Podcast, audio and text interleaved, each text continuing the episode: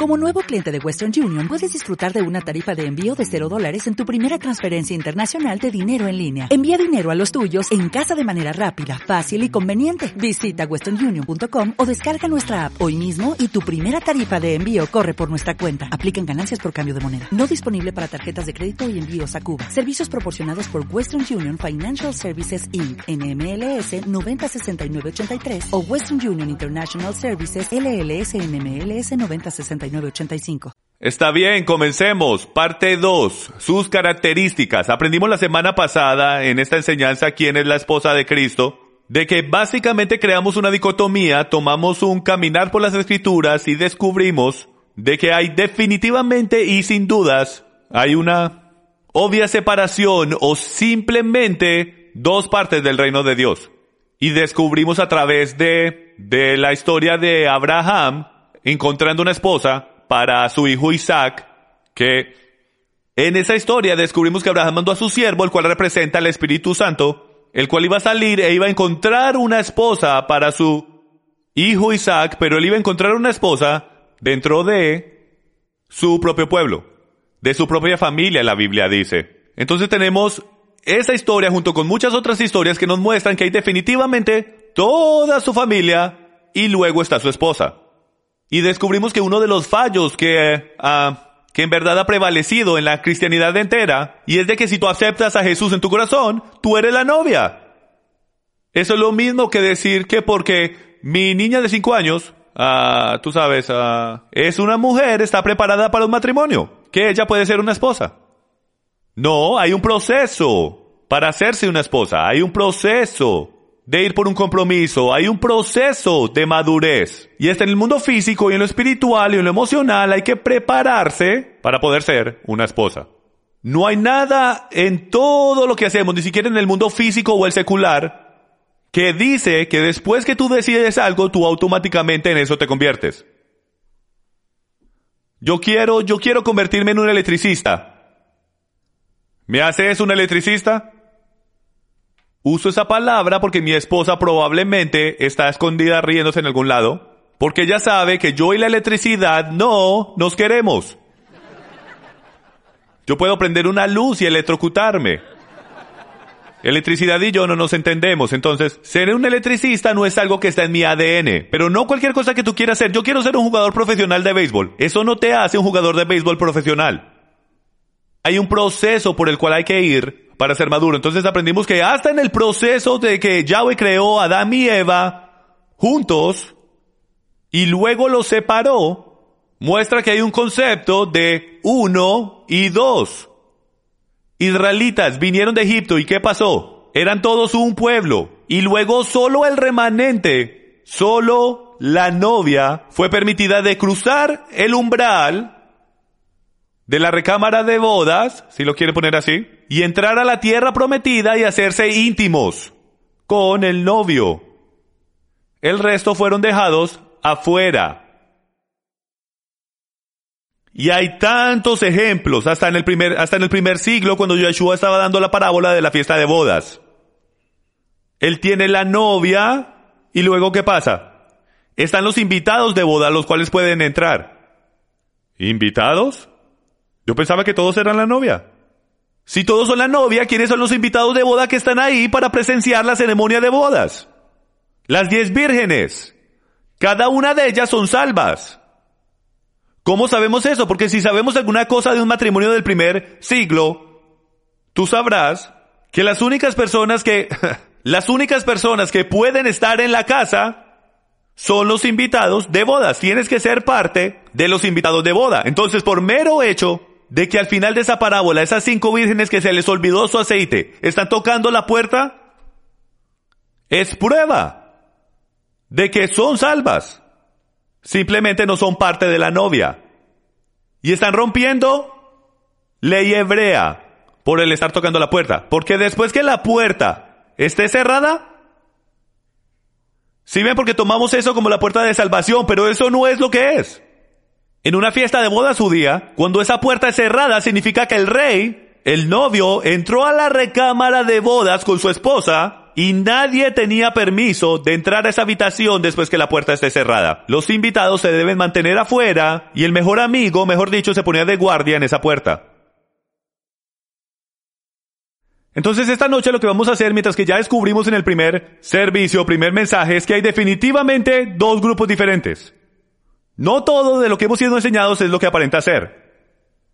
Y yo no sé ustedes, pero yo quiero ser la novia. Yo no solo quiero ser un invitado de boda. Alguna gente dice, men, yo solo quiero llegar al cielo. ¿Usted está seguro que el cielo se ve como usted cree que se ve? ¿Está seguro que no le importa ser menor? Yo no sé usted, pero yo no quiero ser menor en absolutamente nada que tenga que ver con su reino. Porque yo ya me siento menor ahora. ¿Cuántos de ustedes se sienten grandes en el reino de los cielos?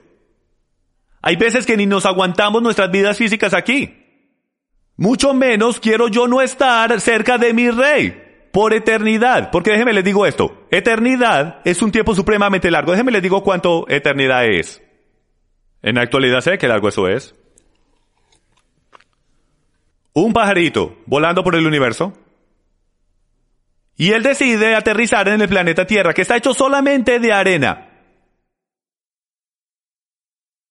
Solo una vez cada millón de años este pajarito decide venir al planeta Tierra y él se lleva un solo pedacito de arena.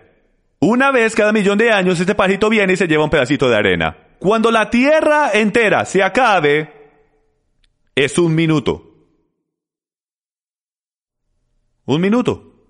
Ahora, si estoy equivocado, que el Señor tenga misericordia de mí. Pero eternidad es mucho tiempo. ¿Está seguro que usted quiere ser solo menor? Entonces comencemos. Satanás odia a quién? Apocalipsis 12 dice esto. Entonces el dragón se enfureció contra la mujer y salió para hacer guerra contra el resto de la descendencia de ella, los que guardan los mandamientos de Dios y tienen el testimonio de Yeshua el Mesías. Este es un versículo que vamos a volver al final porque dice que hay algo que está fallando aquí, porque en la gran tribulación la bestia se va detrás de un grupo particular que tiene dos atributos específicos. Uno, ellos guardan los mandamientos de Dios y número dos, tienen el testimonio de Yeshua. Entonces lo que tenemos que descubrir, señoras y señores, es qué son estos dos. Porque estamos describiendo a la novia en esto. Entonces yo quiero saber qué es guardar los mandamientos de Dios y yo quiero saber qué es tener el testimonio de Yeshua. Y no hemos nosotros o hemos redefinido o reinterpretado eso en nuestros círculos religiosos que hay afuera hoy. Veamos qué es lo que la Biblia quiere decir. Les voy a someter a ustedes que estas son algunas características de la novia. No estoy bromeando con ustedes, puedo pasar por lo menos 5 o 6 horas mostrándoles las características de la novia. Y ustedes van a ver eso porque a lo mejor van a estar aquí 5 o 6 horas de acá. Solo en la palabra santos podemos pasar mucho, mucho tiempo.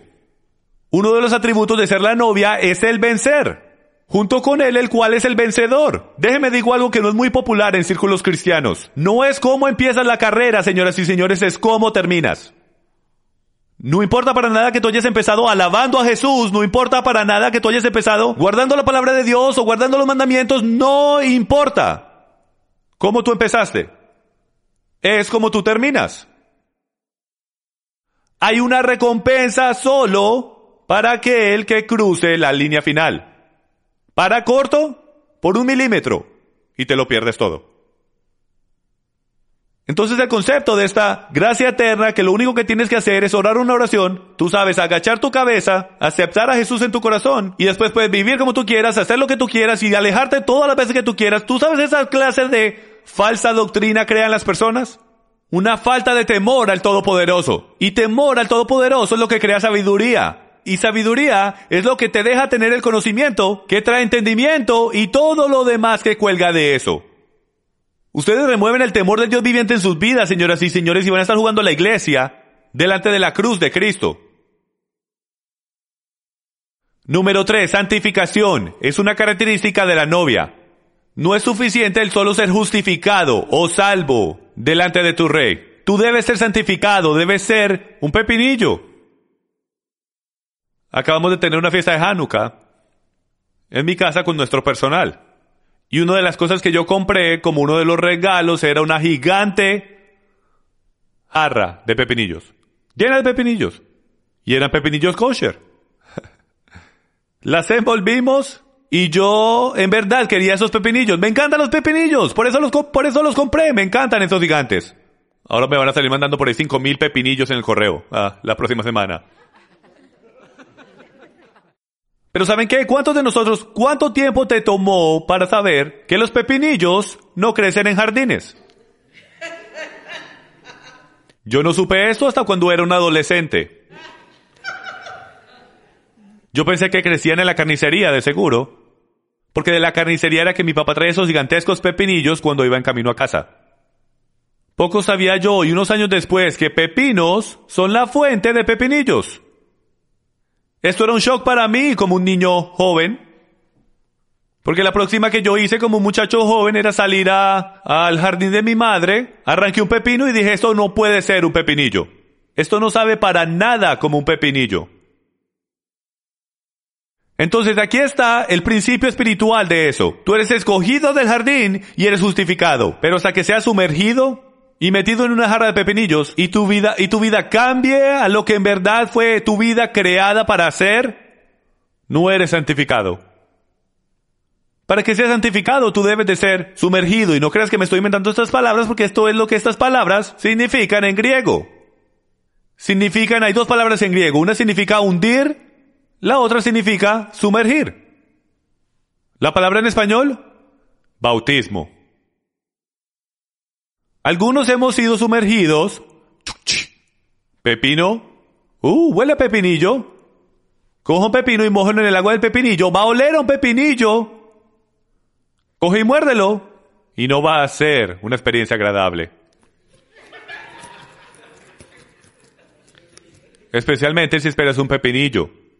Pero el segundo grupo no solo debes de estar mikvet, señoras y señores, tú debes de mantenerte mikvet. Tú no debes de salirte de, de entre la comunidad de otra gente que están siendo sumergidos. Debemos ser sumergidos juntos. Cada uno de ustedes es un sazón. Esta analogía está medio loca.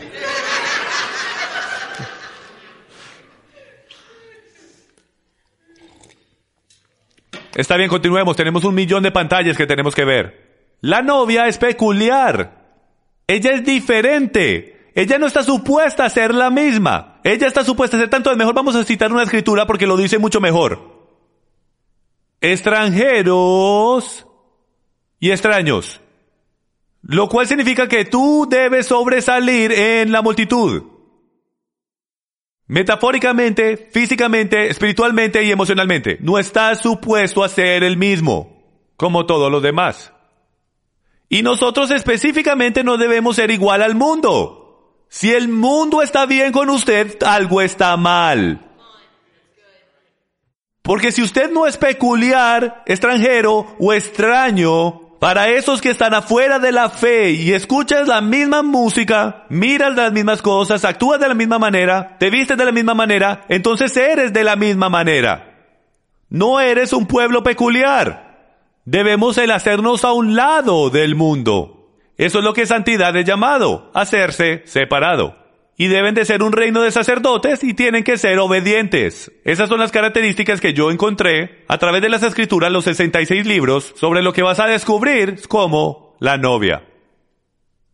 Y por último, y uno bien importante, demuestran los dones del Espíritu. Y saben qué es lo que es bien interesante, ustedes van a pensar que soy extraño. Cuando yo estaba preparando estos PowerPoint, ustedes pueden ver que las letras de demostrar los dones del Espíritu son un poco más grandes, más como más gorditas. La letra aparenta ser un poquito más grande. No debería estar así. En mi PowerPoint no pude hacer que la letra se hiciera un poco más pequeña. Es la misma clase, es el mismo tipo de letra, no le hice ningún ajuste, pero las anchó. Entonces dije, oh, está bien, padre, aparentemente tú quieres que anche esta característica peculiar. Entonces lo que vamos a descubrir al final de esta enseñanza es qué es eso. ¿Qué es demostrar los dones del Espíritu? Porque de Génesis a Apocalipsis esto es lo que la novia hace. Y para esos de ustedes que no creen que hay profecía y ser guiados por el Espíritu, llenos del Espíritu en el Tanakh, estás ciego y debes leerlo de nuevo. Porque está por todo el lado. Donde alguien tiene una visión o una profecía, dan una palabra de sabiduría, van de por aquí a por acá, van donde alguien que ellos saben algo que no tenían como saber antes. Lo vemos por todos los lados. No pasó solamente en Hechos capítulo 2. Se hizo popular en Hechos capítulo 2. Empecemos, vamos a Génesis capítulo 24 y dice, entonces el siervo corrió a su encuentro y dijo, te ruego que me des de beber un poco de agua de tu cantaro. Y ella le dijo, bebe, señor mío. Y enseguida bajó el cántaro a su mano y le dio de beber. Esto es el encontrar de la esposa, ¿ok? Cuando había terminado de darle de beber, dijo, sacaré también para tus camellos hasta que hayan terminado de beber. Recuerden, el Yeser, el Espíritu Santo, el siervo, el siervo de Abraham, sale y busca una esposa. Su preocupación, temiendo a Dios, le dice, tengo que encontrarle una esposa. Entonces él dice, Padre, deja ser que la mujer que yo pregunte para beber, que baje su cantaro y que me pregunte, y que ella diga que yo sacaré para tus camellos también. Esto es una gran cosa. Grande. ¿Sabes cuánta agua bebe un camello? 20 a 30 galones. Cada uno. ¿Cuántos galones piensas que caben en esa jarra? ¿Cinco a lo mejor? Eso es cuatro viajes al pozo por cada camello. Eso es de 40 a 50 viajes. Esa es una increíble sierva, con razón, que Eliezer o, o el siervo, porque su nombre nunca es dado. El siervo dice, deja que sea una esposa para mi hijo, que no solamente haga lo que yo le diga que haga, pero que vaya más allá, que sea guiada por el Espíritu y traiga agua a los camellos. Vamos a ver esto qué significa. Agua es la palabra, Efesios 5:25. Maridos, amad a vuestras mujeres así como Cristo amó a la iglesia y se dio a sí mismo por ella, para santificarla, habiéndola purificado por el lavamiento de agua con la palabra. Entonces la palabra en la escritura, el davar de Yahweh, es igual a agua. Sabemos que ah, ah, el, sham, el Shamaim, los cielos, tiene la palabra agua construida en él. La palabra agua en hebreo es Maim. La palabra cielos es Shem Maim, el nombre de agua. Es lo que significa, el nombre de agua. Es cielos. ¿Y cuál es el nombre que está sobre todas aguas? Porque al nombre de Yahweh, Él lava nuestros pecados de nosotros. La misma agua de la palabra. Entonces dice en Amos 8:11. Dice, enviaré hambre sobre la tierra, no hambre de pan ni sed de agua, sino de oír las palabras de Yahweh. En aquel día las doncellas hermosas y los jóvenes desfallecerán de sed.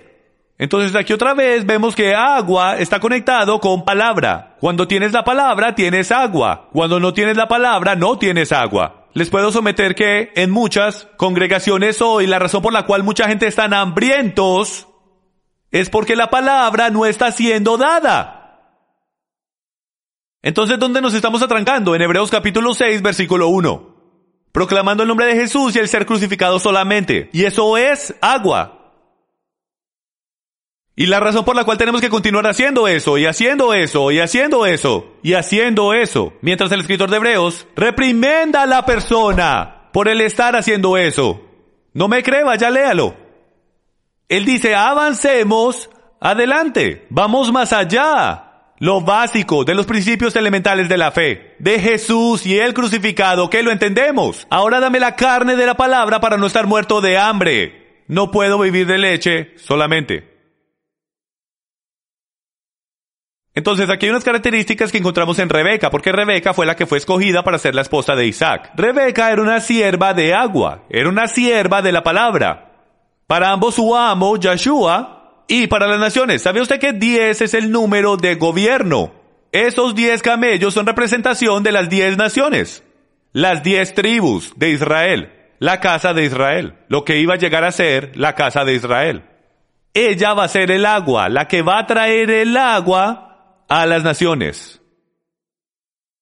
Número 2, ella reconoció la voz de su amo. Esto es fenomenal. Porque ella se aparece en, en, el pozo y cuando menos se diste cuenta en cinco minutos hay un arete de nariz puesto en ella y dos brazaletes de oro puestos en sus muñecas. ¿Cuántas de ustedes mujeres dejarían a un extranjero extraño que les pongan un arete en la nariz y, y a lo mejor lo dejan si es oro, a lo mejor lo dejan suceder, no sé, y salen corriendo después? Pero ella supo algo de inmediato, ella tuvo un sentimiento interno, no mujer dejaría a un extraño que la comprometa instantáneamente. Debía haber una característica muy especial dentro de Rebeca para saber esto. Ella reconoció la voz de su amo, ella reconoció que este era su siervo. Desde el principio, ella frecuentaba el pozo todos los días y sabía cómo sacar de él. Déjeme alguna pregunta si usted quiere ser la novia. Y sabemos que Rebeca es representación de nosotros, de la iglesia, si puedo, de la eclesía, la cojo, la congregación, la asamblea. Si tú quieres ser la novia, tienes tú las características de Rebeca. Tú visitas el pozo o la palabra todos los días.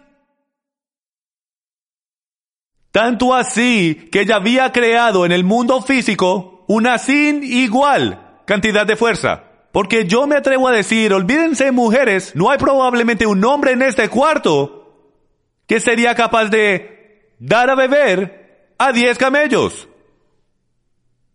En la cantidad de tiempo que ella lo hizo. La cantidad de fuerza y estamina, porque ella lo hizo todos los días. Ella estaba preparada para servir. ¿Está usted preparado para servir a su rey? Número cuatro, fue en el pozo donde ella encontró su destino. Algunos de nosotros nos hemos perdido nuestro destino porque nosotros no frecuentamos el pozo. Vamos al pozo una vez a la semana esperando que Dios se aparezca y nos coja de la mano y diga, hijo, hija, estoy contento que vinieron. Primera vez que los veo toda la semana, pero les voy a dar todos los frutos que has estado buscando. Los quiero bendecir. ¿Les puedo decir esto? La más grande bendición que cojo durante la semana, yo soy diferente. La más grande bendición que cojo todas las semanas es ministrar y servirle la palabra a ustedes. Pero mis más grandes bendiciones personales vienen en la preparación de esta palabra.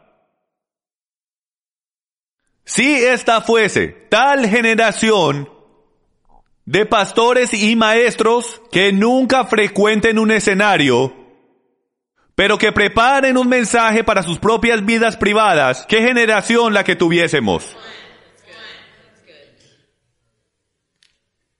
Si yo te dijese que ibas a enseñar la próxima semana, porque sabes en el primer ciclo que era lo que el nací hacía, el presidente, él escogía a alguien para que hablara. Uno de los diez hombres del Minión. Y él diría, tú, te toca la próxima semana.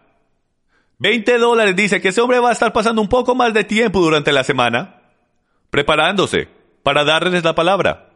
Más de lo normal. Les puedo decir algo, Yeshua el Mesías les está pidiendo que preparen su palabra ahora. Él no está esperando a que ustedes sean, a que ustedes sean llamados. Él nos está llamando todos ahora. Frecuenten el pozo de salvación. Y si lo dijese en hebreo sería frecuente el Be'er Yeshua. Frecuenten el pozo de salvación. Génesis 24:57 dice, y ellos dijeron, llamaremos a la joven y le preguntaremos cuáles son sus deseos. Remiren esto, escuchen esto. Entonces llamaron a Rebeca y le dijeron, ¿te irás con este hombre? Entonces lo que sucede es que el siervo se levanta y va a la casa de su padre y madre Dice, esto es lo que está pasando, vengo de un lugar lejos, esto es lo que está pasando. Y él dice, le pedí al Espíritu Santo que hiciese esto por mí. Lo cual era palabra de profecía. Y un supernatural cumplimiento de esa profecía sucedió delante de él, mostrándoles una operación de los dones del Espíritu cuatro mil años atrás. Él dice todo esto, y por derecho, esto es muy similar a Hechos capítulo 10, Y él dice, déjenme, yo me la llevo a ella ahora. Y el padre dice, ok, está bien, pero déjela que se quede con nosotros unos días, por lo menos diez, solamente. Y él dice, no. Si yo, si yo me retraso, mi amo no estará contento. He encontrado lo que estaba buscando, por favor déjeme ir. Entonces él rompe su costumbre aquí, porque ahora no hay tiempo para, para, para una fiesta de compromiso. No hay tiempo para, para enviar, para Sheliach, como apóstol. No hay tiempo para enviarla. Entonces van donde esta jovencita, te estamos hablando de 24 horas aquí, desde que ella conoció al siervo y le dio agua.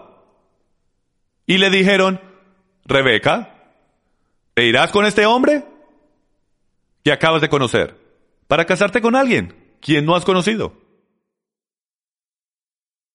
Y el carácter de esta mujer dice esto, me iré.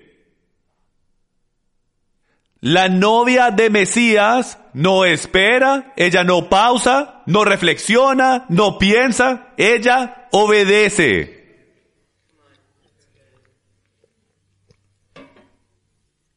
Yo escuché a, a un hombre sabio una vez decir, la señal número uno de inmadurez de un creyente es esperar en el Señor. Cuando hay por ahí diez mil cosas diferentes que nos ha dicho que hagamos. Rebeca está dispuesta a obedecer inmediatamente la voz del Espíritu Santo, el siervo. ¿Y cómo tú inmediatamente obedeces la voz del Espíritu Santo? Si tú nunca has escuchado la voz. Es crítico que la novia conozca la voz de su amo. Si ella no tiene ese receptor interno para escuchar el satélite y ajustarse a su frecuencia, ella estará y podrá estar escuchando al amo equivocado. Porque hay muchos siervos que vienen y frecuentan ese pozo. ¿Cómo vas a saber a cuál siervo hay que escuchar? Si tú no conoces la voz del siervo. En Mateo 4:19 dice, y él les dijo, seguidme y yo os haré pescadores de hombres. Entonces ellos, dejando al instante las redes, lo siguieron.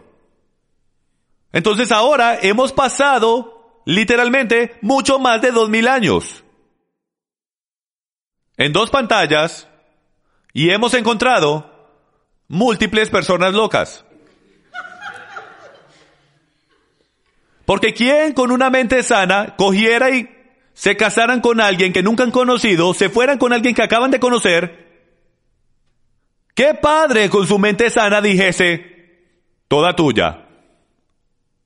¿Y qué hombre estuviese en el medio de su oficio, ganando dinero, básicamente, y dejara su carrera para seguir a un hombre que nunca ha conocido, que casi ni puede ver, porque es más o menos de ese tamaño en la orilla del agua? Solo alguien que conoce la voz. Porque en la parte intelectual de quien nosotros somos, amigos, en lo lógico de quien nosotros somos, nunca siguiésemos a Dios. ¿Estamos locos? Estamos adorando algo que nunca hemos visto o escuchado. Pero alguien nos dijo que ahí estaba. Y le creemos a un libro, el cual alguien nos dijo que deberíamos creer. Y hasta servimos y adoramos y hasta damos nuestras vidas. Por algo que no hemos visto o escuchado o entendido. ¿Por qué hacemos cosas tan locas? Yo voy a someter que algunos de nosotros sí seguimos, solo intelectualmente. Y estas son las lluvias anteriores para muchos de ustedes, porque muchos de ustedes están siguiendo a su Dios y ni siquiera conocen al Dios que están siguiendo, solo lo siguen porque tú intelectualmente sabes que Él está ahí. Mi padre, su hijo, no está buscando una novia que intelectualmente lo ama. El hijo está buscando una novia que lo ama de corazón y conoce su voz y desea intimidad en el pozo. ¿Dónde estás viviendo tu vida? ¿La vives en el desierto? ¿La vives en el trabajo? ¿La vives en la casa o la vives en el pozo? Porque todo dentro de ti debería estar diciendo, yo construiré mi casa alrededor del pozo. Y no me alejaré del pozo. Porque no me quiero perder de mi destino. Porque es que pastores por, por ya un milenio le han estado diciendo a la gente tú tienes que estar en la palabra, en la palabra, en la palabra. ¿Por qué es que la gente no se mete en la palabra? Yo tengo una sugerencia. ¿No es una sugerencia agradable?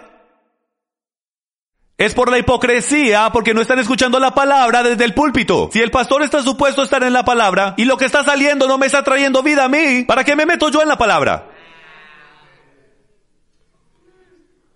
Pero si pastores y maestros predicasen la palabra de Dios, la misma lluvia antigua, y dejaran de rascar oídos y colectando canastas solo para que ellos puedan construir sus reinos hasta mucho más grandes de lo que ya son. A lo mejor así la gente dijera, hombre, ¿de dónde cogió eso? Voy a volver a la palabra y encontrar eso. Quiero más de eso, quiero más de eso, quiero más de eso, quiero más de eso. Pero el alma dentro del hombre no se siente regenerado o afilado por la palabra porque hay una falta de la palabra. Efesios capítulo 5 versículo 27 dice, a fin de presentarse a sí mismo una iglesia en toda su gloria, sin que tenga mancha ni arruga ni cosa semejante, sino que fuera santa e inmaculada. Grandioso, hemos escuchado eso toda la vida, pero déjenme les hago la pregunta del millón. ¿Qué es estar sin mancha? Porque eso yo lo quiero. Suena como una gran metáfora, una gran analogía. Tuve que explicarle esto a mis hijas en casa la otra noche. Anoche, ¿qué es estar sin mancha? Una de ellas dijo un raspón. Es una mancha. Dije, sí. La próxima dijo un barrito. Bueno, no estaba yendo por ahí, pero eso es un muy buen ejemplo. Mucho más espiritual de lo que te imaginas, porque en hebreo, en tu rostro, lo cual es panim, significa carácter. Entonces tienes un barrito en tu carácter. ¿Qué tal eso para una foto mental? Entonces descubramos lo que mancha significa. O lo contrario de eso, sin manchas. Esto es lo que significa. En hebreo es Tav, Mem, Yud, Mem. Lo cual en hebreo pictográfico, si lo puedo hacer de memoria, es el pacto del agua, es el poder de la mano derecha de Dios que trae restauración finalizada o parto de revelación. Vida nueva. Entonces esto es lo que tamim es. Tamim es la palabra hebrea para perfecto o completo o sin mancha. Déjenme le leo los strongs a ustedes. Dice entero, literalmente, figurativamente o moralmente. También como sustantivo, integridad, verdad, sin mancha, completo, lleno, perfecto, sincero, de mente sana, sin contaminación, inmaculado, justo y pleno. Entonces déjenme entiendo esto bien. Ya, güey, tú me estás diciendo que lo que estás buscando es que estás buscando por una novia que es sin ninguna mancha. Que tú quieres una sin ninguna mancha, que tú quieres una que sea madura, completa y perfecta. Déjenme le saco de sus mentes la palabra en español perfecto, porque no significa para nada lo que ustedes piensan que significa en el lenguaje bíblico. La palabra perfecto no significa perfecto. No significa sin pecado. Cuando Abba le dijo a Noé que él era perfecto en todas sus generaciones, era tamim. No significa el perfecto en español, significa que él es lleno, balanceado y maduro. Él era completo, él era justo, él estaba sin mancha, no que él siempre había estado sin mancha, o que no se hubiese equivocado, pero él sabía cómo levantarse, había madurez, había tiempo bajo sus correas. En el mundo físico, cabello blanco diría que tú eres tamim. En días antiguos, porque los hombres en la actualidad leían la palabra, aprendían la palabra, estudiaban la palabra y enseñaban la palabra. Si tú tenías cabello blanco y alguien venía donde ti y te hacía una pregunta sobre la Torah, tú probablemente tenías la respuesta, porque tú eras tamim. Pero desafortunadamente, igual que en días bíblicos, si hombres y mujeres de cabello blanco no hacen su lugar conocido en la congregación, como era pretendido que fuese, Él levantará una nueva generación que lo haga. Porque Él no tiene preferencias de personas. Él desea que sea preferiblemente de la manera que los diseñó que fuera. Josué 24:14, amo este. Ahora pues, temed a Yahweh y servidle con tamim y en verdad. Si yo no hubiese puesto Josué 24:14, ¿ustedes de dónde creen que yo, que yo saqué eso? Que el Padre está buscando a aquellos que lo adoren en qué? Espíritu y verdad. ¿De dónde ustedes creen que eso vino? ¿Fue eso un toque de genio del escritor? ¿O será más bien que porque ellos tienen el Tanakh en la parte de atrás de sus mentes porque crecieron con él y cuando hablan las propias palabras de Dios, ella sale? Salmos 19.7 dice, la Torah de Yahweh es Tamim, que restaura el alma. El testimonio de Yahweh es seguro. Esto es tan hermoso. Yo amo al Señor, yo amo la palabra. ¿Alguien aquí ama la palabra? Yo estoy a punto de bailar aquí en el escenario porque estoy tan emocionado. Amo la palabra.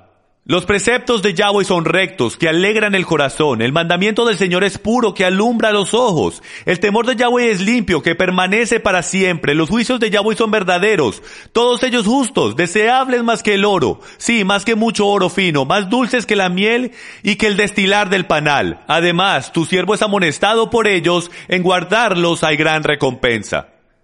Y en lo que yo me quiero enfocar y acercar es verso 7.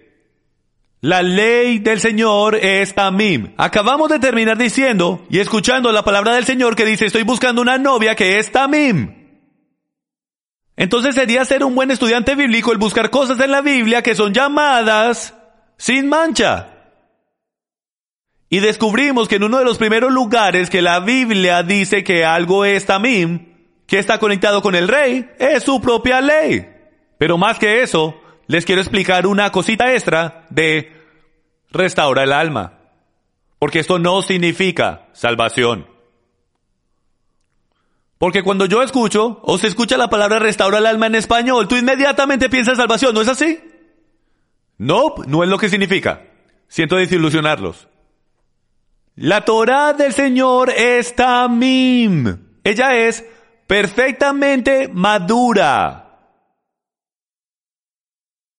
Si alguien es maduro, ¿qué es lo que los hombres mayores y las mujeres mayores están supuestos a hacer?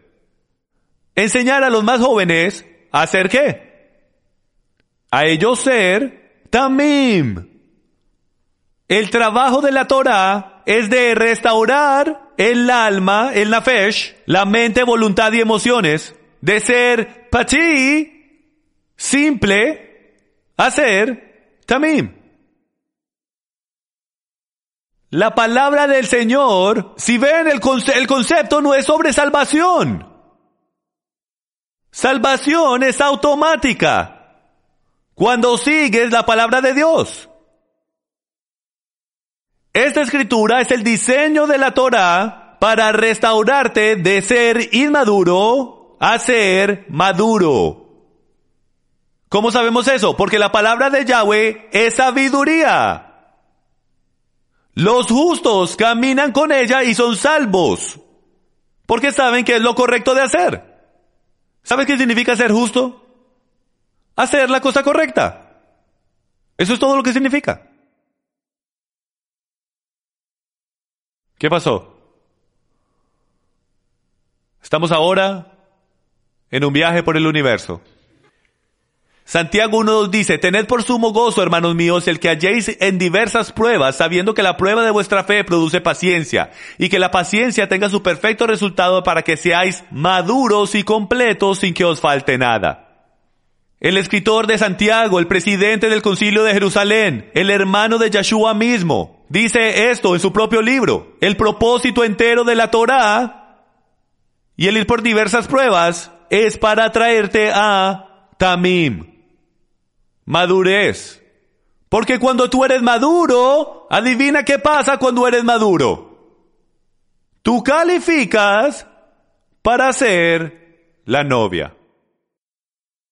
Juan 17:23, yo en ellos y tú en mí, para que sean perfeccionados en unidad, para que el mundo sepa que tú me enviaste y que los amaste tal como me has amado a mí. ¿Quiso decir él sin pecado o quiso decir maduros? Colosenses 4.12 dice, os saluda Epafras, el cual es uno de vosotros, siervo de Cristo, siempre rogando encarecidamente por vosotros en sus oraciones, para que estéis firmes, perfectos y completos. El escritor está diciendo el hebreo, tamim, lo cual significa perfecto y completo, en todo lo que Dios quiere. Entonces debemos caminar en la voluntad de Dios. Todos quieren saber la voluntad de Dios, todos queremos saber cuál es la voluntad de Dios. El problema es que todos quieren saber la voluntad de Dios para su vida. ¿Aló? ¿De cuándo acá es todo sobre mí? ¿De cuándo acá fue Génesis, Apocalipsis escrito para usted? A lo mejor usted, ah, sí fue escrito para mí. Sí lo fue, para que usted conociera la voluntad de Dios. No la voluntad de usted. Nos tenemos que bajar de nuestros caballos, tenemos que bajarnos de nuestros tronos y empezar a preguntarle a Yahweh cuál es su voluntad, porque yo quiero guardar tu voluntad. Mi voluntad para mi vida es su voluntad. Tú caminas en su voluntad y te garantizo que estás caminando en tu destino. Porque bien profundo eso es lo único que queremos. Queremos Yahweh, ¿qué es lo que tú quieres con mi vida? No lo decimos egoístamente, pero si es egoísta. No deberíamos estar orando, Padre, ¿qué tú quieres para mi vida? Deberíamos decir, Padre, muéstrame dónde es que estoy fallando la marca para que me pueda volver a alinear contigo en tu voluntad. Leamos ahora primera de Pedro 2.9, el cual dice, Pero vosotros sois linaje escogido, real sacerdocio, nación santa, pueblo adquirido para la posesión de Dios, a fin de que anunciéis las virtudes de aquel que os llamó de las tinieblas a su luz admirable. Esto es, amigos míos, la definición a una T de la novia. Y si yo tuviese cuatro horas más para desempacar esto, ustedes vieran la veracidad de mis palabras, porque vosotros sois linaje escogido, real sacerdocio, nación santa, pueblo adquirido. Debes anunciar las virtudes de aquel que los llamó de las tinieblas a su luz admirable. Yo solo necesito una pantalla técnicamente y es esta. Porque ya tiene toda la Biblia escrita dentro de este versículo. Desde Génesis, Apocalipsis, está citando todas las palabras de Yahweh. ¿Dónde ves? Las únicas palabras que no están citadas del Tanakh son de, a, que, de, que, las y os. Todo lo demás es directico de la Torah y los profetas. Y hasta de Apocalipsis. No creo que voy a tener suficiente tiempo hoy. Éxodos capítulo 19 versículo 5 dice, ahora pues, si en verdad escucháis mi voz y guardáis mi pacto, entonces seréis mi especial tesoro entre todos los pueblos, porque mía es toda la tierra, y vosotros seréis para mí un reino de sacerdotes y una nación santa. Esto es Éxodos. El autor de Primera de Pedro está citando de Éxodos y otras escrituras.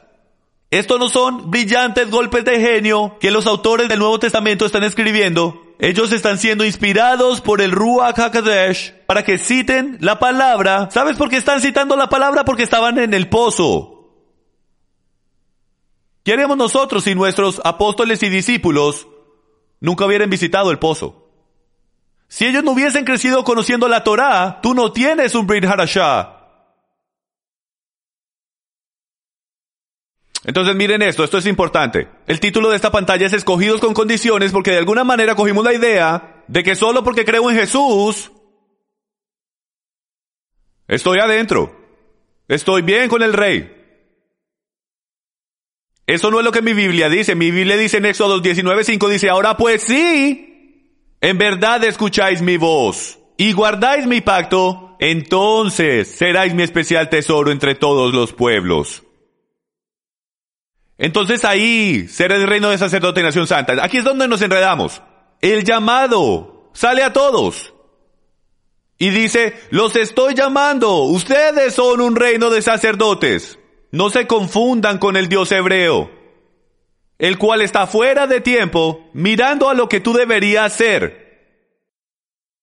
Porque tu proclamación de tu destino es dependiente de lo que tú haces. Y hay algunos círculos que me llamarían un herreje por decir eso. Yo ciertamente no estoy diciendo que tu salvación es ganada por lo que tú haces, pero tu salvación es comprobada por lo que tú haces. Entonces movámonos ahora al mandamiento mayor, porque esto está en el corazón de todo.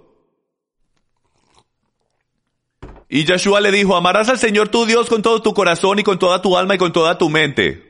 Este es el grande y el primer mandamiento. Y escucha, el segundo es semejante a este, amarás a tu prójimo como a ti mismo.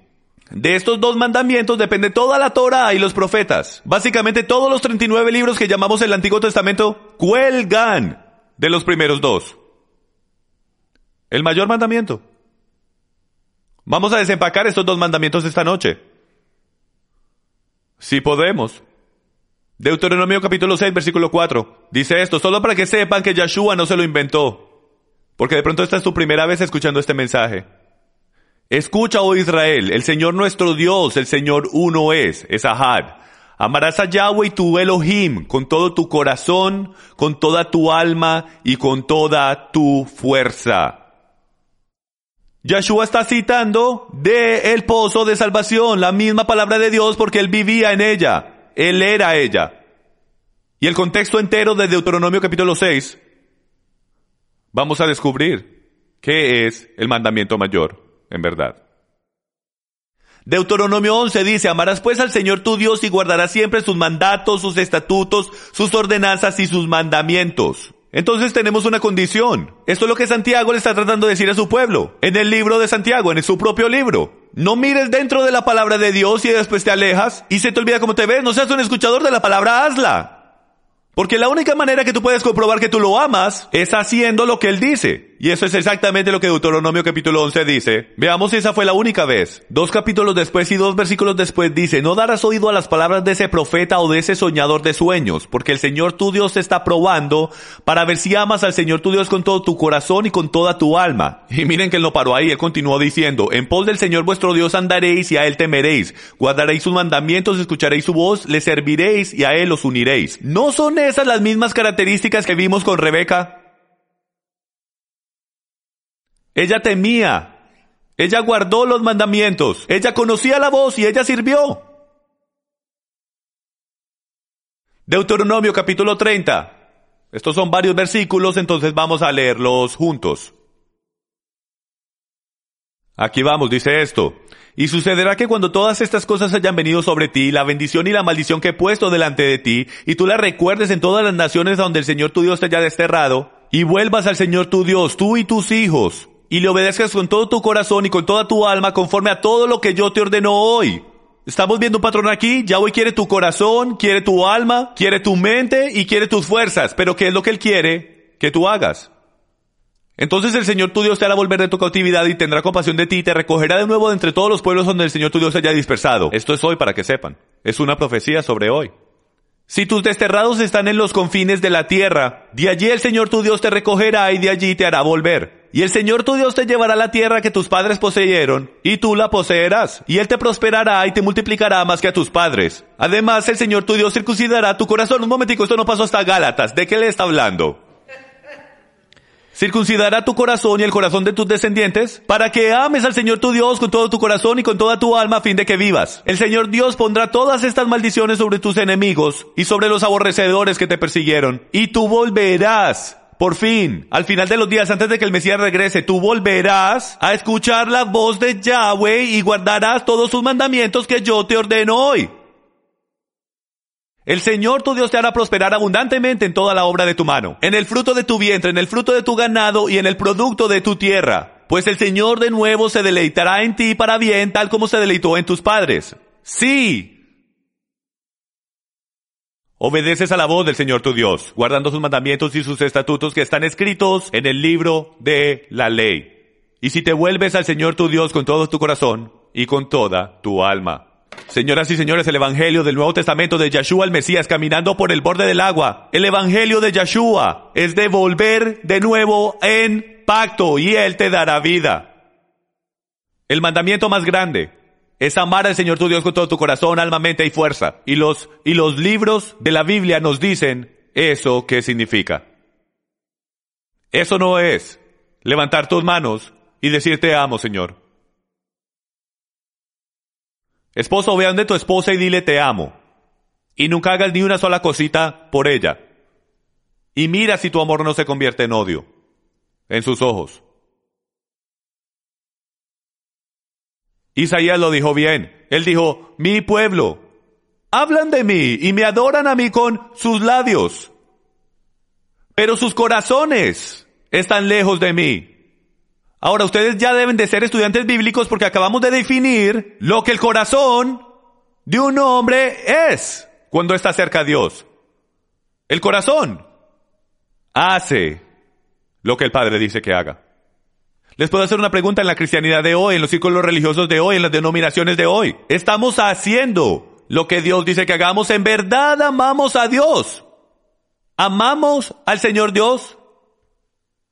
¿Amamos al Señor? Porque solo define amor en el sentido vertical como obediencia. Desafortunadamente, mucha gente que entra al entendimiento del entendimiento de Yahweh y amarlo a Él a través del mundo vertical de guardar sus mandamientos, olvidan que ese es solo el primero y gran mandamiento. Pero hay un segundo semejante a ese. Y ese no lo hacemos bien. Crucemos ahora el umbral hacia el Brit Harashah a través del libro de Jeremías 31-33, porque este es el pacto que haré con la casa de Israel después de aquellos días, declara el Señor. Pondré mi ley, en hebreo es Torah, dentro de ellos y sobre sus corazones la escribiré, yo seré su Dios y ellos serán mi pueblo. Desde el principio su deseo ha sido de poner su ley, su Torah en nuestros corazones, porque cuando tenemos sus mandamientos en nuestros corazones, entonces ahí nuestros corazones están cosidos con Él. Y seremos protegidos, porque después que sus mandamientos estén en nuestros corazones, no habrá espacio para que hombres escriban. Tú remueves los mandamientos y tendrás una piedra vacía. Alguien escribirá en tu corazón. Primera de Juan capítulo 5 versículo 2, solo para que vean la conexión. Si esta es tu primera vez escuchando un mensaje de estos, en esto sabemos que amamos a los hijos de Dios, cuando amamos a Dios y guardamos sus mandamientos. Porque este es el amor de Dios, que guardemos sus mandamientos. ¿Cómo puede ser, amigos, que por dos mil años hemos sido engañados de amar a nuestro Dios? ¿Cómo es posible que hemos definido amar a Dios como teniendo extendidos servicios de adoración y sentir maripositas? ¿Cómo es que hemos hemos expandido nuestro amor hasta alcanzar nuestras comunidades, lo cual es muy bueno. Pero ¿cómo puede ser que nosotros como una, como una nación cristiana, paréntesis, encontramos y hacemos de todo, menos los mandamientos de Dios?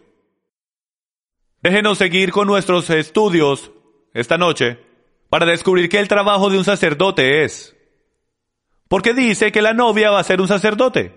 Nación santa, reino de sacerdotes. Yo les voy a someter a ustedes que el autor de esto no nos está dándonos lenguaje que es solo una analogía. Nunca nuestra Biblia nos ha dado un ejemplo donde el original no tenga relevancia. Si él usa el concepto de un sacerdote, más vale que encontremos que un sacerdote hace. Si no hubiese sido así, él no hubiese usado la analogía de un sacerdote. Levíticos 10:10 dice, y para que hagáis distinción entre lo santo y lo profano, hablando con los sacerdotes, entre lo inmundo y lo limpio, y para que enseñéis a los hijos de Israel todos los estatutos que el Señor les ha dicho por medio de Moisés. ¿Cuál es el trabajo número uno de un sacerdote? El distinguir entre lo santo y lo impuro y el enseñarles a los israelitas la ley. El trabajo principal de un sacerdote era enseñar a la gente los mandamientos y las instrucciones de Dios y guardar los responsables ante la búsqueda de santidad. ¿Cuál es el trabajo de un oficial de la policía supuesto hacer? ¿Ah? El protegernos. Solo un criminal diría el arrestarnos.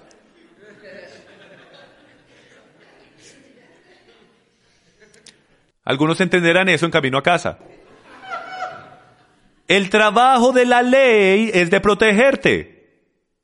Es por eso que debes conocer la ley de la tierra que visites, porque si no la puedes estar quebrando y ni siquiera darte cuenta. ¿Quieres cruzar el río Jordan y entrar a la tierra prometida? Yo te aseguro, amigo, que más vale que conozcas la ley, porque en el segundo que tú entres dentro de ese territorio, tú quedas bajo su jurisdicción. ¿Tú quieres poder entrar en Japón o Rusia? ¿Y pretender que es los Estados Unidos? Te encontrarás tú mismo en prisión. Y ellos no van a sentirse mal por ti. Porque todo lo que ellos van a hacer es apuntar a la ley que quebraste. Deberías saberlo antes de que entraras. Cuenta el costo, como nuestro Señor lo dijo. Los sacerdotes eran esos los cuales estaban más cercanos a la presencia y el poder del Altísimo. En el mundo físico, ellos físicamente estaban más cerca al rey. Solo aquellos que fueran limpios y solo aquellos que fueran santos y santificados eran permitidos de entrar al lugar santo. Y hasta con eso, necesitabas entrenamiento especial y ser inaugurado dentro de ese ministerio. Este es el patrón, estos son los planos, este es el dibujo que los autores del Nuevo Testamento tratan de pintar cuando dicen la novia ha de ser como un sacerdote. Igual de separada. ¿Son todos los israelitas que están afuera de, de, la tienda del tabernáculo? ¿No son ellos salvos? ¿No son ellos los hijos de Dios? Por supuesto que lo son. Pero ellos no son separados. Para todos es, la invitación es para todos. Porque ya no es a través del sistema levítico, ya es a través de Malquisedec. El sistema de Cristo. El rey de justicia. Entonces, si tú eres de la sangre de Yeshua, la invitación sale para todos, como un israelita, para que venga y sea un sacerdote. Pero es una invitación. No es una unción. Tú y todos tienen una invitación para ser un sacerdote. Pero solo esos que escogen el ser separados caminan en su destino. Malaquías 2.7 dice, pues los labios del sacerdote deben guardar la sabiduría, y los hombres deben buscar la Torah de su boca, porque él es el mensajero del Señor de los ejércitos. Vamos a ver si vemos el mismo deber en Mateo capítulo 5 y dice, no penséis que he venido para abolir la Torah o los profetas, no he venido para abolir, sino para plurú, en griego, para cumplir. En actualidad es la incorrecta. Palabra en español ahí debería ser el llenar, es lo que significa. Cada vez que ves lleno del Espíritu Santo, esa es la palabra en griego. Si queremos decir plurú, si queremos decir llenar como si dijese abolido, entonces estás aboliendo toda clase de cosas en el Nuevo Testamento. ¿Estás aboliendo ser lleno del Espíritu Santo? ¿Estás aboliendo la palabra justicia? En verdad os digo que hasta que pasen el cielo y la tierra no se perderá ni la letra más pequeña ni una tilde de la ley hasta que toda se cumpla. Hasta que todo sea lleno. ¿Sabes lo que la palabra en griego en verdad significa? Te da una foto de una, una jarra, como una jarra de esas de vidrio, que solo tiene un poquito de agua en el fondo. La razón por la cual el jarrón fue hecho para que sosteniera galón y medio fue para que fuera lleno todo el galón y medio. No fue hecho solo para medio galón de agua. Entonces hasta que esté lleno de galón y medio de agua, no está llenando su propósito. Entonces Yeshua vino a llenar el propósito de la Torah, a traerle su completa significancia. Cualquiera pues que anule uno solo de estos mandamientos de la Torah, aun de los más pequeños, y así lo enseña a otros, será llamado muy pequeño en el reino de los cielos. Pero cualquiera que los guarde y los enseñe, éste será llamado grande en el reino de los cielos. Entonces vemos que pequeño y grande están totalmente conectados a lo que hacemos y a quien tú eres. ¿Estás tú seguro porque lo que vemos, lo que vemos aquí son dos grupos otra vez, grande, pequeño. ¿Cuál tú quieres ser en el reino? ¿Sabes que puede ser rechazado? ¿Cuántos se sienten rechazados? Hay veces uno se siente rechazado, ¿verdad? El papel que yo juego es de constante rechazo. No es el mensaje más popular, Pero a mí en verdad no me importa mientras Él no me tire a mí un tomate en el día del juicio. Yo predicaré su verdad aunque no guste. Y hay muchos que no les gusta la verdad. ¿Cómo ser rechazado como sacerdote? Si quieres ser novia y sacerdote del rey, más vale no seamos rechazados. Miren este versículo porque esto va a ser un shock para muchos de ustedes, el aprender cómo ser rechazados como la novia. Oseas 4.6 dice, mi pueblo es destruido por falta de conocimiento. Por cuanto tú has rechazado el conocimiento, yo también te rechazaré para que no seas mi sacerdote. Como has olvidado la Torah de tu Dios, yo también me olvidaré de tus hijos. Amigos, este sí que es un versículo muy pesado y fuerte. Porque el Nuevo Testamento nos dice que la novia de Cristo es un sacerdote. Y nos dice aquí mismo en Oseas, uno de los profetas en el Tanakh, que dice, así es como se te rechaza como sacerdote. No tienes conocimiento. Tú sabes una de las cosas número uno de las cuales me acusan. No, no es número uno. E, era número uno, pero ya Ah, diferentes cosas toman esos lugares en el tope. Probablemente cinco o seis en la lista. De lo que más me acusan fuera de otra cosa es tú solo, tú solo tienes conocimiento. Solo buscas conocimiento. No bromeo. Como si el conocimiento de Dios es una cosa mala. Yo quiero no rechazar conocimiento. Porque conocimiento para un verdadero creyente en Yahweh y su hijo Yeshua, Jesús el Cristo, no es el estar inflado por lo que tú conoces. Porque si en verdad estás recibiendo el conocimiento de las escrituras, señoras y señores, tú lo estás conociendo a Él y te lleva a tus rodillas. Es lo contrario de orgullo.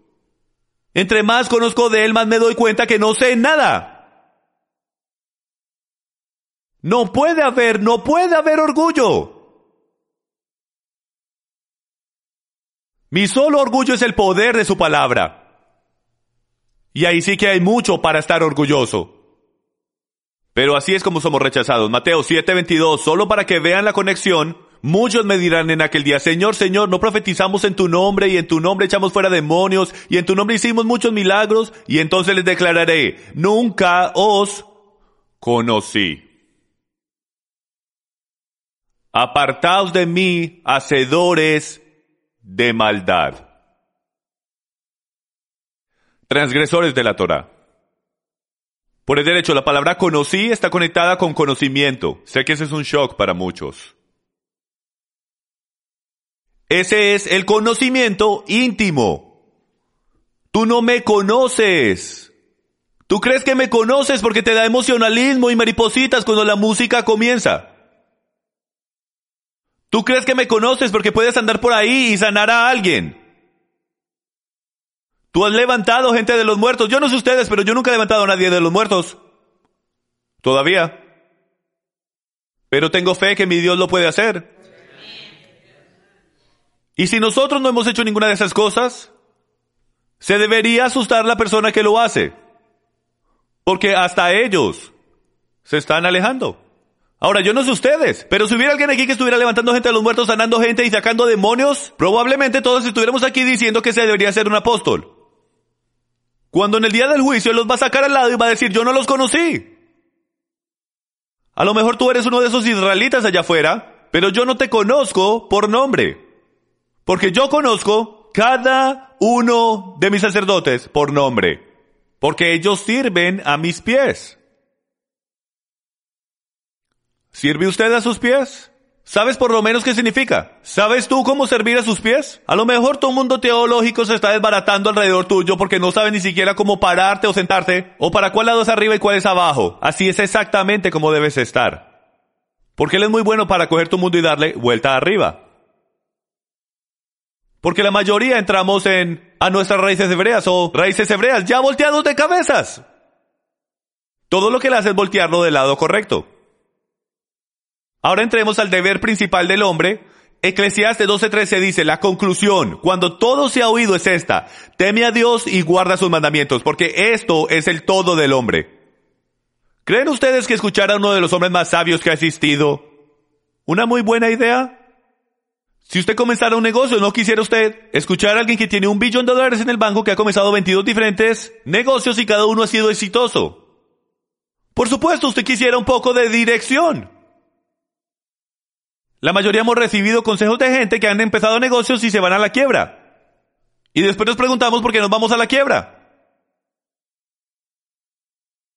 Entonces me voy a ir con escuchar a uno de los hombres más sabios que ha existido cuando dijo que al final de mis días esto fue lo que yo aprendí. Teme al Dios viviente y guarda sus mandamientos. Podrían estar de acuerdo conmigo que las dos cosas que no estamos haciendo hoy es temer a Dios y guardar sus mandamientos. Y es todo nuestro deber. El mismo deber de un sacerdote es el todo deber del hombre y es el deber de la novia. Apocalipsis 12:17 de nuevo y dice, entonces el dragón se enfureció contra la mujer y salió para hacer guerra contra el resto de la descendencia de ella, los que guardan los mandamientos de Dios. Hemos pasado mucho tiempo en el guardar los mandamientos de Dios. Muchos lo han escuchado tanto que ya se cansaron.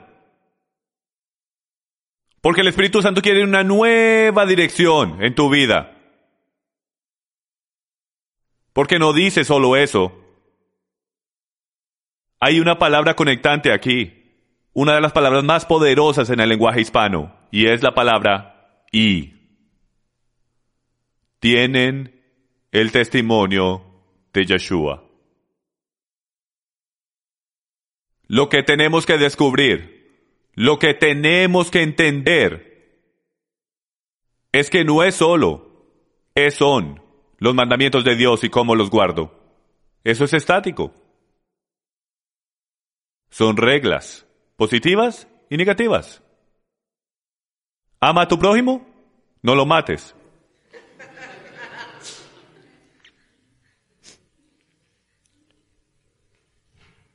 Tú puedes intelectualmente guarda los mandamientos. Pero eso no te hace la novia. Tú puedes intelectualmente hacerle la cena a tu esposo, pero eso no te hace una buena esposa. Tú puedes intelectualmente enseñar a tus hijos al tope de tus pulmones. Eso no te hace una buena madre. Hay algo mucho más profundo, más grande, yo creo, que tiene tanta profundidad que a este movimiento le hace falta. Y es el testimonio de Yeshua. Tenemos que saber qué el testimonio es. Porque es su testimonio lo que está como el otro lado de la novia.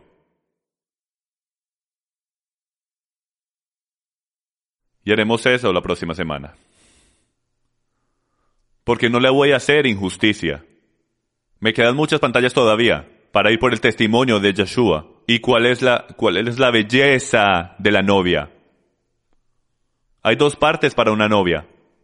No hay una persona aquí ahora mismo y no hay una persona que esté viendo en línea que me pueda decir físicamente, en el mundo físico, quién la novia es, porque no hay una persona en este cuarto que esté vestida como una. Pero si una mujer entrara por esa puerta, en un vestido blanco y fatulento,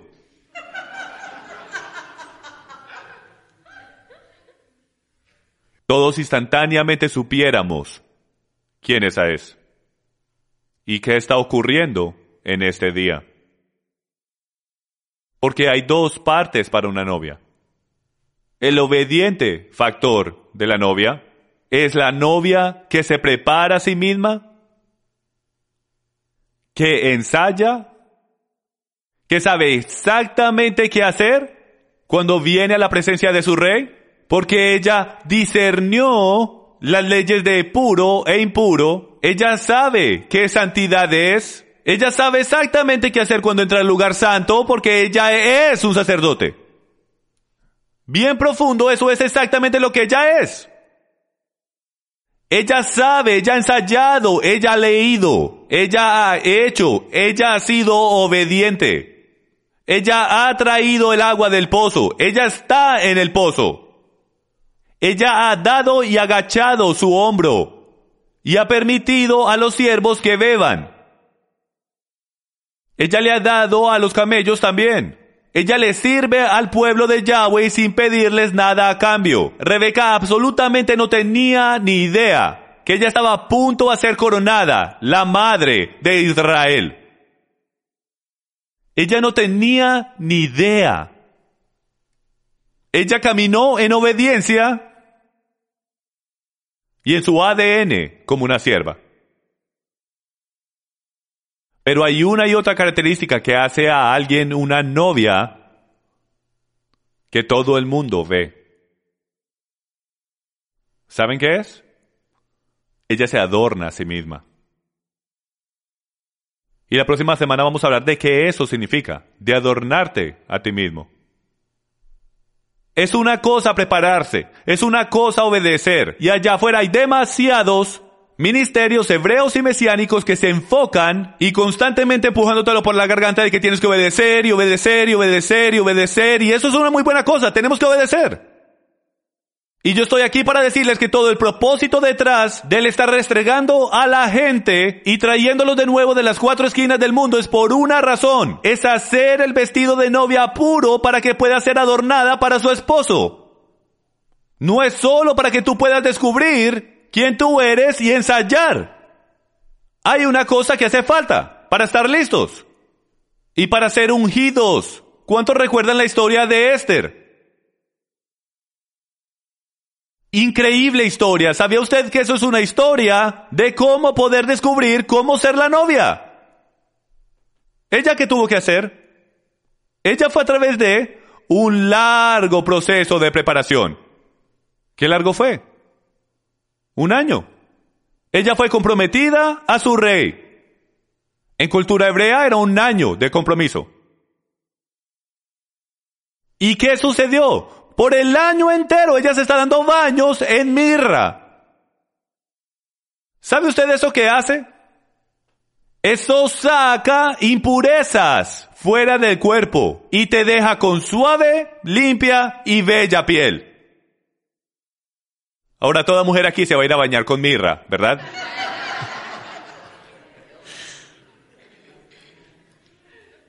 Pero eso es lo que hacían, tomaban baños de mirra era una de las cosas que más hacían por Reina Esther, Hadassah. Sacando las impurezas de quien tú eres. Ese era el proceso de obediencia. Adivinen qué le asignaron. Un siervo. ¿Qué fue lo que el siervo le preguntó? ¿Cuántos conocen la historia? El siervo dijo, ¿qué es lo que tú quieres que yo haga por ti? ¿Qué puedo hacer por ti? ¿Qué tendríamos que ponernos para el rey? ¿Cuál fue la respuesta de ella? La respuesta de mayoría de creyentes, si el Espíritu Santo dice, ¿qué puedo hacer por ti? Dijéramos, un momentico, ni siquiera he sobado tu lámpara todavía y estoy recibiendo deseos. Esto es lo que yo quiero. Porque eso es lo que nosotros vemos. Nosotros vemos al siervo como nuestro siervo. Nosotros no vemos al siervo como nuestro ejemplo. Él no está ahí para servirte a ti. Él está ahí para enseñarte cómo servir al rey. Entonces Hadassah es elegida reina. ¿Sabes por qué? Por su respuesta. Su respuesta fue, cualquier cosa que tú digas, Señor, eso yo haré. Cualquier cosa que tú recomiendes, yo lo haré. ¿Sabes por qué? Esa es una de las más sabias respuestas que le puedes dar al siervo. Porque el siervo conoce al rey.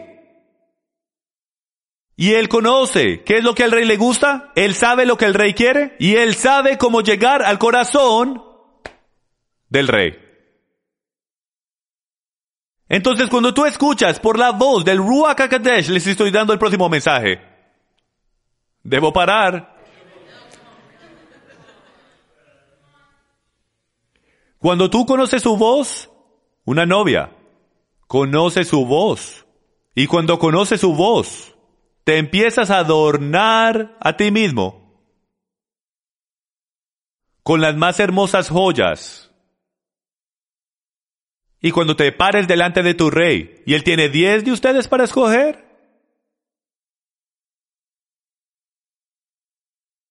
tú resaltarás y él dirá, ven acá, tú eres mi novia porque tienes puesto lo que te he pedido que te pongas. ¿Sabes qué son estas joyas? ¿Sabes qué ese vestido es? ¿Sabes qué la corona es y el maquillaje es? no es nada más que... Debería decir. Los mismos regalos que el Espíritu Santo nos da. ¿Piensas tú que Él te está dando regalos para ti mismo? ¿O será que Él te está dando regalos para adornarte a ti mismo, para ser reconocidos por el Rey como su novia? Levántense conmigo. Santo Espíritu,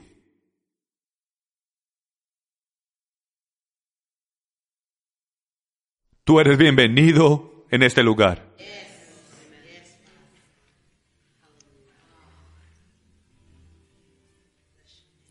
Podrías adornarnos, Padre. Podrías enseñarnos tu palabra. Podrías enseñarnos cómo obedecerte. Podrías enseñarnos cómo preparar nuestros corazones para conocerte. Muéstranos, Padre, abrir nuestros corazones como un rollo. Muéstranos quién eres. Muéstranos lo duro de nuestros corazones la perversidad de nuestras mentes. Báñanos en mirra.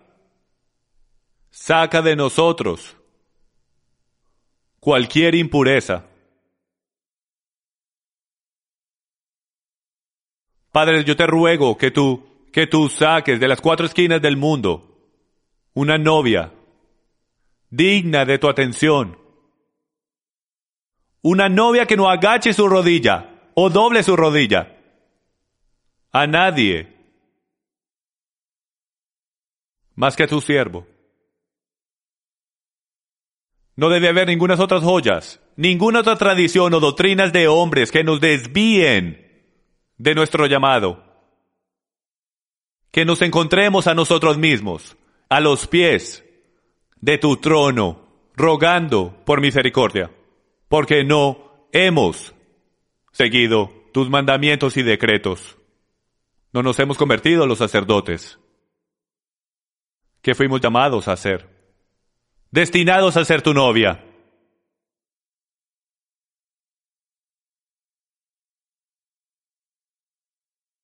Algunos de ustedes deben de ser sanados ahora mismo, sus corazones están en dolor. Les pido que vengan adelante y se arrodillen delante de su Dios.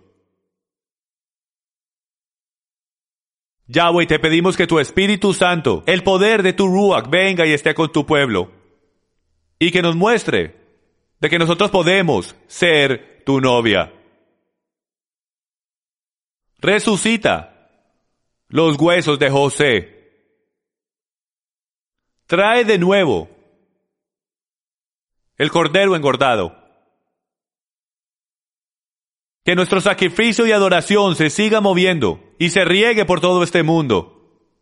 Y deja tu unción, tu kaf, tu iod, tu mano. Sane a tu pueblo. Tráelos a casa. Déjalos ser despojados de su pasado y su teología. Déjalos ser lavados por el agua de tu palabra. Y cuando se levanten de su migba,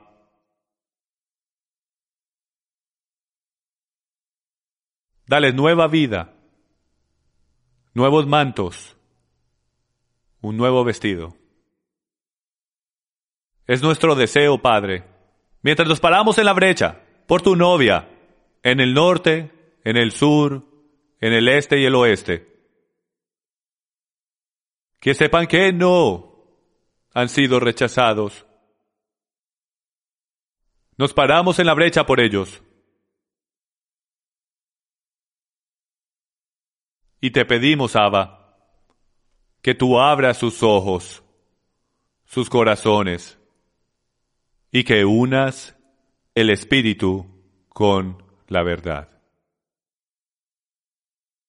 Te amamos, Padre, y te agradecemos por todo lo que haces. Ministra a tu pueblo ahora mismo que están esparcidos por toda esta tierra. Te pedimos que los sanes de enfermedades. Te pedimos que sanes sus corazones más que cualquier cosa. Danos un corazón de fuerza, porque estamos a punto de cruzar sobre el umbral.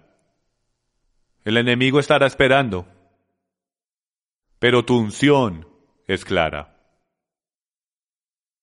Abba, gracias por tu amor. Gracias que nos has comprometido y no te has alejado de tu novia. Tú eres el Rey, tú eres Señor, y te agradecemos por darnos lo que necesitamos para entrar a nuestro destino. Amén.